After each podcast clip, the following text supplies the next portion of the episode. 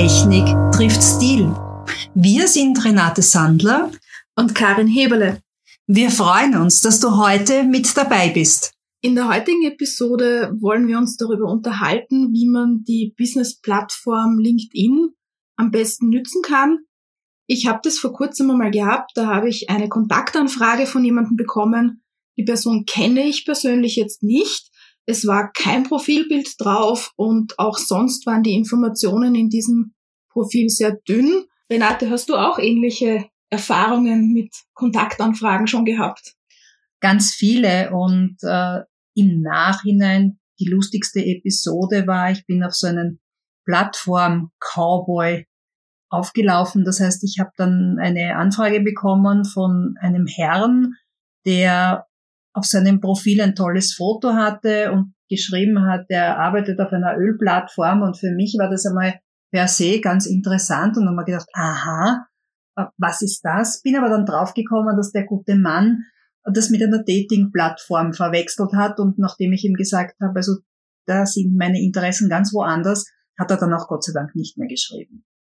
Ja, das passiert leider sehr, sehr häufig. Ähm, LinkedIn ist an sich eine sehr gute Plattform für berufliches Netzwerken, wenn man es richtig nützt. Ich habe jetzt äh, im Vorfeld unserer Aufnahme ein paar Zahlen heraus äh, recherchiert und äh, laut LinkedIn selbst haben sie derzeit ungefähr 675 Millionen Profile weltweit, also gar nicht so wenig, wobei eigentlich nur so um die 260 Millionen ähm, davon dieses Pla diese Plattform auch wirklich aktiv nützen. Das heißt, äh, da ist ja schon eine ganz schöne Menge an Benutzern drauf. Um da herauszustechen aus der Menge, da muss man schon auch ein bisschen äh, sich damit beschäftigen. Ich finde, äh, wir gehören ja zu den 260 Millionen aktiven Nutzern und wir nutzen ja beide diese Plattform sehr gut. Und äh, das Wichtigste für mich ist nach wie vor, richtig zu nutzen, sprich von der technischen Seite, da bist du der Profi, aber auch äh, von der stilsicheren Seite. Denn LinkedIn nur als äh, Trophäensammler zu nützen, dass man sich ganz, ganz schnell mit, äh, mit Menschen vernetzt, um mehrere Kontakte zu haben, das bringt relativ wenig. Unser Online-Profil ist ja sozusagen unser Fenster zur digitalen Welt und das gehört auch geschmückt und das beginnt schon einmal beim eigenen Profil und zwar gleich beim Profilbild. Karin, was meinst du? Was ist, was ist da wichtig? Worauf muss man aufpassen? Ähm, was man aufpassen sollte, ist, dass es auf jeden Fall ein quadratisches Bild ist und auch eine Auflösung von 400 mal 400 Pixel nicht überschreiten soll. Ähm, es hat damit zu tun, dass das ja dann dieses, diese runde, diese runde Vignette von LinkedIn dann drüber gelegt wird.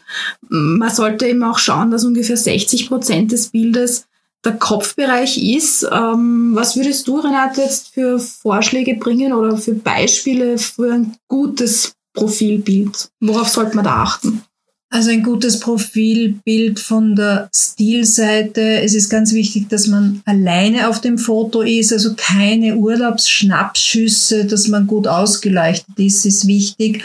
Und der ganz, ganz wichtige Tipp von mir ist, man sollte ein Foto aus der Jetztzeit nehmen. Es ist mir das eine oder andere Mal schon passiert, dass ich Menschen kennengelernt habe über das Profilbild, also sprich über LinkedIn. Dann habe ich die Menschen persönlich getroffen und dann habe ich mich hin und wieder schon richtig gefürchtet. Das Bild hat gar nicht dem Menschen entsprochen, den ich auf dem Foto gesehen habe. Das heißt, da auch um anderen unliebsame Überraschungen zu ersparen, ist es wichtig, dass man ein Foto hat, wo man sich gut präsentiert, aber das nicht zu sehr verändert wird. Stichwort Filter. Mhm. Was, was ich auch sehr häufig sehe, was mir eher negativ auffällt eigentlich, ist dann auch so ähm, Fotos, die nicht zur Tätigkeit passen. Mhm. Also, dass man halt, wenn man zum Beispiel ähm, im, im Gastgewerbe arbeitet oder so, dann halt dieses Foto mit dem strengen Business-Outfit äh, passt für mich irgendwie nicht dazu. Also das, das glaube ich auch, dass das eine ganz gute Sache wäre. Wie siehst du das? Business-Foto ja, aber das kann für einen Koch ruhig einmal der Kochlöffel sein, den er in der Hand hat. beziehungsweise eben in, in der Unternehmensberatung wird man natürlich darauf achten, dass der Kopf äh, in richtig beleuchtet ist, dass man die Schultern zeigt, äh, diese verschränkten Arme, das ist eine, eine Geschichte, das muss jeder für sich selber entscheiden. Es wirkt oftmals zu streng. Aber ganz, ganz wichtig, so wie du schon gesagt hast, Business-Fotos. Man soll durchaus einmal Geld investieren, um gute Fotos machen zu lassen. Das Profilbild hätten wir ja jetzt besprochen, aber wie geht's denn weiter? Deswegen ist, ist das ja noch lange nicht fertig, der Auftritt. Naja, was man auch sich überlegen sollte, ähm, welches Headerbild, also ähm, welches, welches Titelbild man, man verwenden möchte auf seinem Profil. Auch da gibt es äh, eine Empfehlung von LinkedIn selbst und zwar von den Abmessungen her sind das 1584 mal 396 Pixel und das Ganze soll auch nur kleiner als 8 MB sein. Ähm, keine Sorge, liebe Zuhörer, wir werden alle diese Informationen für euch auf unserem Blogpost auf techniktriftstil.at natürlich zusammenfassen. Ja, es, es Headerbild, denke ich mal, sollte natürlich auch zur, zur Tätigkeit der Person passen und auch zur Persönlichkeit. Ähm, ich persönlich habe jetzt auf meinem Profil ein, ein Bild, wo ein, ein Laptop drauf ist mit meinem äh, Firmenlogo. Ähm, es ist sehr hell. Ähm, kannst du da noch ein paar Tipps dazu geben? Ich habe auf meinem Profil zum Beispiel äh, zusätzlich ein, ein Foto mit einem farbenfrohen Kleid, das passend wiederum zu meinem Logo ist. Das heißt, äh, Logo ist auch so ein Thema. Wenn, wenn man Unternehmer ist, dann wird man selbstverständlich, so wie du auch gesagt hast, und ich, dass wir unsere Logos dabei haben und, und auf dem Profil natürlich zeigen.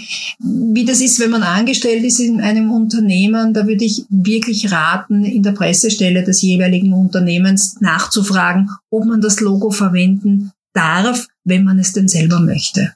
Ich habe es auch gehabt schon, dass ich bei manchen Unternehmen sogar solche Profil- oder solche Titelbilder für Social Media Netzwerke zur Verfügung gestellt bekommen habe von meinem Arbeitgeber damals. Also da gibt es auch wirklich ganz tolle Marketingabteilungen, die da viel äh, machen. Einfach mal nachfragen ist da, denke ich mal, eine gute Idee.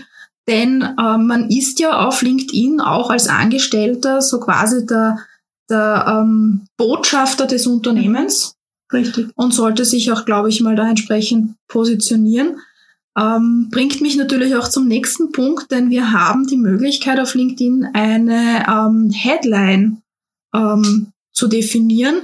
Das ist standardmäßig, wenn man sein Profil neu anlegt, beziehungsweise es noch nie geändert hat, immer die Berufsbezeichnung der letzten Position. Das heißt, wenn man Job wechselt, ähm, wird diese, diese Überschrift, ähm, die steht direkt unterm Namen, auch ähm, aktualisiert, beziehungsweise kann man das mit so einem kleinen Hackerl auch ähm, einstellen, ob man das eben jetzt als Überschrift, als Headline verwenden möchte. Da hat man 120 Zeichen zur Verfügung und äh, die sollte man auch wirklich ausnützen mit einer kurzen, aber prägnanten Botschaft, die neugierig macht auf das eigene Profil. Also ich habe zum Beispiel da jetzt drinnen stehen, ich helfe deinem Unternehmen, online sichtbarer zu werden, ähm, weil ich hoffe, dass dann jemand, der sagt, mm okay, was, was macht die Frau Karin Heberle mit dem dass ich sie einfach darauf äh, aufmerksam mache, dass sie sich dann mein Profil genauer anschauen. Gute Idee, Karin. Was ganz wichtig ist, so wie du sagst, äh, du hilfst dem Unternehmen, den Unternehmern. Äh, das ist ganz toll. Ganz komisch wäre, wenn du daneben diese professionelle Aussage mit ganz vielen äh, Smileys oder sonstigen äh, unterstreichen würdest. Da gebe ich die Empfehlung, Emojis sind möglich, aber sparsam einzusetzen. Ja, ich glaube, da sollte man auch ein bisschen aufpassen, natürlich, welches Emoji man nimmt. Ja, also wenn man in der Reisebranche ist, kann es ja, denke ich mal, durchaus die Palme oder der Strand sein. Ja. ja. Ähm, für mich aus der IT heraus, glaube ich, wäre es eher unpassend. Da könnte ich mir vorstellen, dass ich eben dieses Computer-Emoji nehme oder ähm, ähnlich passende Sachen. Ich persönlich habe gar keins drinnen momentan. Es ist auch Geschmackssache, denke ich. Wenn wir uns dann das Profil weiter anschauen und ein bisschen hinunter scrollen, ähm, dann äh, sieht man ja auch die Berufserfahrung. Und äh, da ist ein Tipp von mir, dass man auch das Firmenprofil, also diese Firmenseiten, die es ja gibt, äh, wenn es eine gibt von dem Unternehmen, nicht jedes Unternehmen hat natürlich eine, ähm, dass man auch die eben entsprechend hinzufügt, äh, weil dann hat man auch das Firmenlogo neben der entsprechenden Position aufgeführt und das schaut einfach ganz toll aus.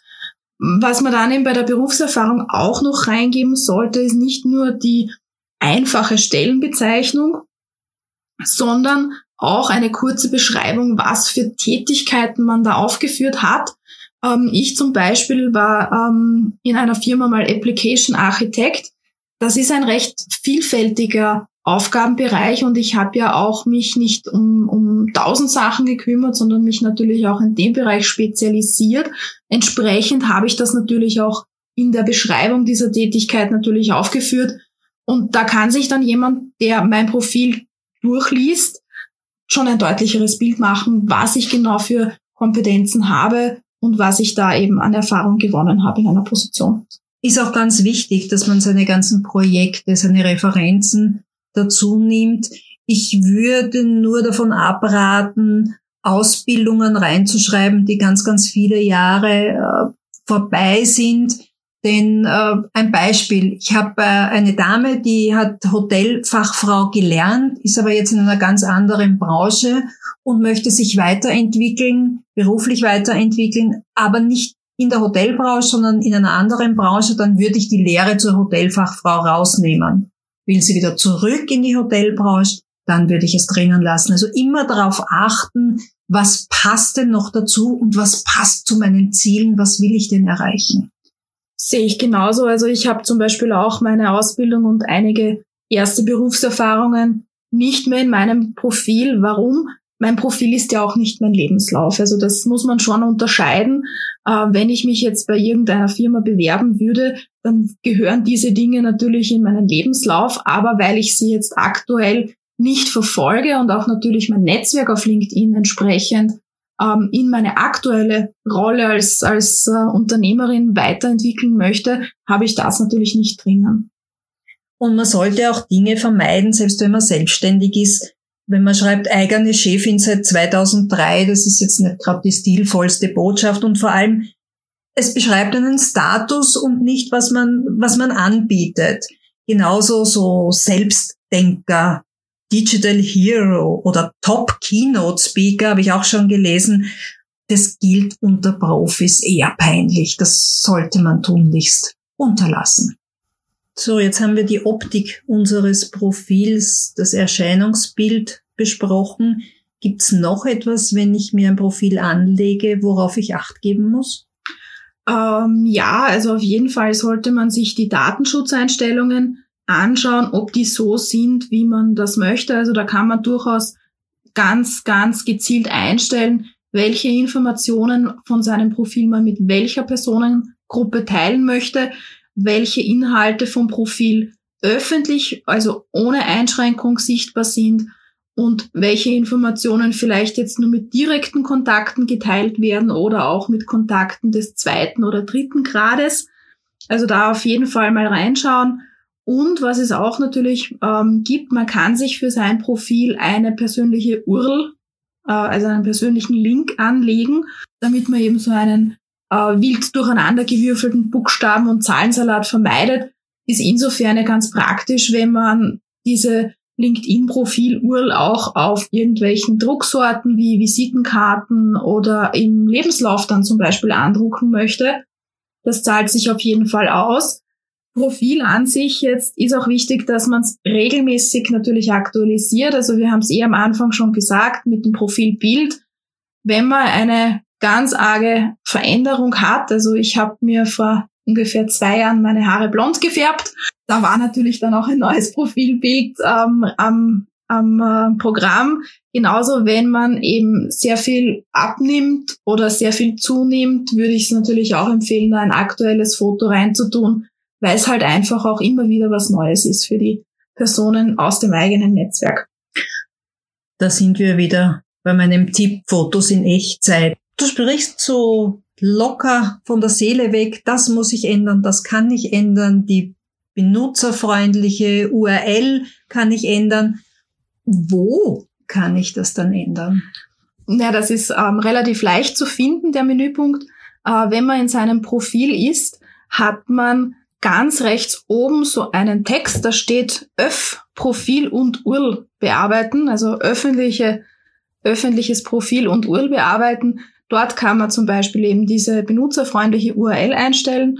Ähm, die Datenschutzeinstellungen verstecken sich unter dem eigenen Menüpunkt. Das heißt, wir haben ja oben äh, eine Menüleiste, wo ja auch ähm, ganz, ganz klein das eigene Profilbild zu sehen ist. Und wenn man auf diesen Pfeil dann draufklickt, der da drunter angedruckt ist, da findet man dann den Einstellungen und Datenschutz Menüpunkt und dort kann man sich alle Einstellungen ganz genau anschauen, was aktuell eingestellt ist und die natürlich auch ändern, soll es nicht passen. LinkedIn ist eine Netzwerkplattform, das heißt, der nächste Schritt ist dann, dass man sich mit Kontakten vernetzt ähm, wenn man ein neues Profil hat, wird es naheliegend sein, einmal die, die Kollegen, die ehemaligen Kollegen, vielleicht auch Freunde, Bekannte und auch Verwandte mal zu suchen und sich mit diesen Personen zu vernetzen. Aber es gibt ja auch noch andere Möglichkeiten. Richtig, wobei äh, ich persönlich es immer wieder vermeide, Verwandte oder die Familie da einzuladen. Dafür gibt es meines Erachtens auch andere Plattformen. Aber das muss jeder für sich selber wissen. Und Natürlich ist es auch gut, wenn man fremde Menschen anschreibt. Aber das ist ein ganz ein wichtiges Thema, das mir so am Herzen liegt. Man sollte Kontaktanfragen immer mit einem kurzen ein-, zweizeiler verbinden. Einfach nur auf Vernetzen zu klicken, ist meines Erachtens nicht sehr stilvoll und vor allem ist es ja so, auf der anderen Seite sitzt ja auch ein Mensch, der will ja wissen, mit wem habe ich es zu tun. Genau, also was mir auch des Öfteren schon passiert ist, dass mich eben Kontakte, also Personen kontaktieren wollen. Ich habe es ja ganz am Anfang schon er erwähnt, ja. Ähm, wenn ich jetzt eine Anfrage bekomme, dann will ich natürlich auch wissen, was macht die Person? Also ich werde mir jetzt nicht nur das Profil anschauen, sondern bevor ich das eigentlich ähm, tue, schaue ich mir mal an in, in dem Text, und wenn ich nicht das Gefühl habe, dass diese Person sich mein Profil angeschaut hat und daraufhin natürlich auch entsprechend sagt, oh, okay, wir könnten wirklich zusammenpassen, wir könnten vielleicht wirklich irgendwann einmal zusammen ein, ein Projekt machen oder man könnte sich gegenseitig ja wirklich auch unterstützen, also einen Mehrwert daraus ziehen aus dieser Vernetzung. Wenn ich nicht das Gefühl habe, dass das passt, dann, dann antworte ich nicht einmal. Natürlich freue ich mich auch, wenn ich Kontaktanfragen bekomme und weiß gleich, mit wem ich es zu tun habe. Oftmals passiert es aber im Eifer des Gefechts oder weil man keine Zeit hat oder über Mobiltelefon kann man nämlich nicht gleich eine Nachricht mitschicken, sondern da klickt man zuerst auf Vernetzung und kann dann eine Nachricht schicken. Stimmt, ja. Manche machen das nicht und ich denke mir, jeder Mensch verdient eine zweite Chance. Bekomme ich keine Nachricht, schaue ich mir zuerst das Profil an, beziehungsweise wenn ich da nichts finde, google ich die Person und wenn ich dann der Meinung bin, dass es gut wäre zu vernetzen, dann nehme ich auch ohne direkte Kontaktnachricht die Anfrage an. Ja, also wenn man jetzt so eine Nachricht schreibt, was, was sollte man dann reinschreiben oder gibt es da auch irgendwelche Tipps? Ja, ganz viele. Man kann auf, äh, auf gemeinsam, möglicherweise war man gemeinsam in einem Unternehmen beschäftigt oder man hat einander getroffen bei einem Event, bei einem Vortrag, bei einem Seminar. Oder wenn man die Person nicht persönlich kennt, dann kann man ja schreiben, ich habe einen Post gelesen von Ihnen oder ich habe Sie da und dort gesehen. Auf jeden Fall einmal keinen Standardtext verwenden, hätte ich mir jetzt mitgenommen, sondern wirklich persönlich drauf eingehen auf die andere Person. Ganz, ganz wichtig, keine Standardtexte verwenden, auch dann bei der Kontaktannahme. LinkedIn schreibt immer wieder ein paar Dinge vor, aber natürlich jeder LinkedIn-Profi kennt diese Textbausteine und es wirkt einfach nicht stilvoll. Gibt sonst noch irgendwelche Punkte oder Dinge, die ich bei äh, Kommunikation über Nachrichten beachten sollte auf LinkedIn? Ja, ein ganz wichtiges Thema wir sind heute in einer Kultur, wo man sehr schnell geduzt wird oder die anderen Personen auch selber duzt. LinkedIn ist eine Business-Plattform und wenn man sich im Business, im analogen Leben trifft, dann ist man auch nicht gleich per Du. Das heißt, ganz wichtig, zuerst bei der allerersten Kontaktanfrage das Sie verwenden. Zum Du kann man dann im beiderseitigen Einverständnis bald schnell übergehen. Gut, jetzt gehen wir davon aus, ich habe so eine Nachricht äh, rausgeschrieben oder andere andersrum, ich bekomme so eine Kontaktannahme. Ähm, ich denke mal, ich sollte mich auf jeden Fall bedanken bei der Person. Ja. Äh, was sonst, wie, wie läuft das dann sonst ab, wenn man sich wirklich nach der Business-Etikette korrekt verhalten möchte? Ich habe eine Kontaktanfrage versendet und bekomme auch die Antwort, dass sie angenommen wird. Dann ist es ganz höflich, sich zu bedanken, aber nicht nur mit vielen Dank, das ist ein bisschen wenig, sondern grundsätzlich ein paar Worte dazu schreiben. Ich freue mich, dass Sie mich in Ihr Netzwerk aufgenommen haben. Wie auch immer, da gibt's viele Möglichkeiten. Man kann auch Bezug nehmen auf, auf irgendein Thema, das man gerne gleich anbringen möchte, aber bloß kein Verkaufsgespräch, auch wenn man noch so ein tolles Produkt, noch so eine tolle Dienstleistung hat. Zuerst einmal diesen Kontakt, das Vertrauen ein bisschen fördern und erst danach kann man in Verkaufsgespräche gehen. Aber zuerst einmal, wie bei einer Freundschaft, zuerst einmal Vertrauen aufbauen. Das ist ganz wichtig.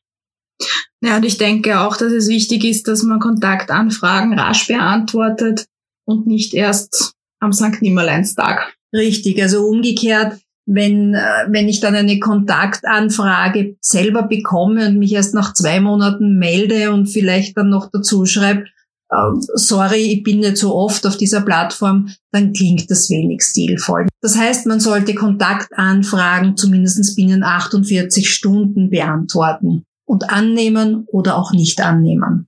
Wie geht man dann um, wenn man wirklich mit dieser Person ein, einen Termin haben möchte, um eben dann ins Verkaufsgespräch bei diesem Termin zu kommen?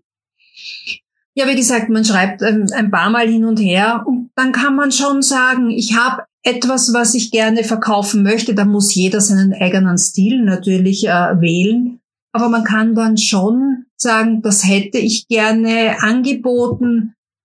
Ich würde Sie um einen Termin bitten geben Sie mir doch ein paar Terminmöglichkeiten. Also zumindestens dem potenziellen Kunden Zeit zu lassen, zu reagieren, will er das oder will er das nicht. Gut, und wenn es jetzt eben, wir haben es auch vorhin schon angesprochen, man wird sich nicht nur in jeden, der da, da jetzt eine Anfrage stellt, vernetzen wollen. Ähm, ich weiß, dass wenn man jemanden ablehnt, dass diese Person keine Information bekommt. Es kommt aber vor, dass manche Leute etwas zurückzuschreiben, was, was wäre da, wenn man jetzt das Bedürfnis hat, ich möchte zwar jetzt ablehnen, aber ich möchte jetzt was dazu schreiben.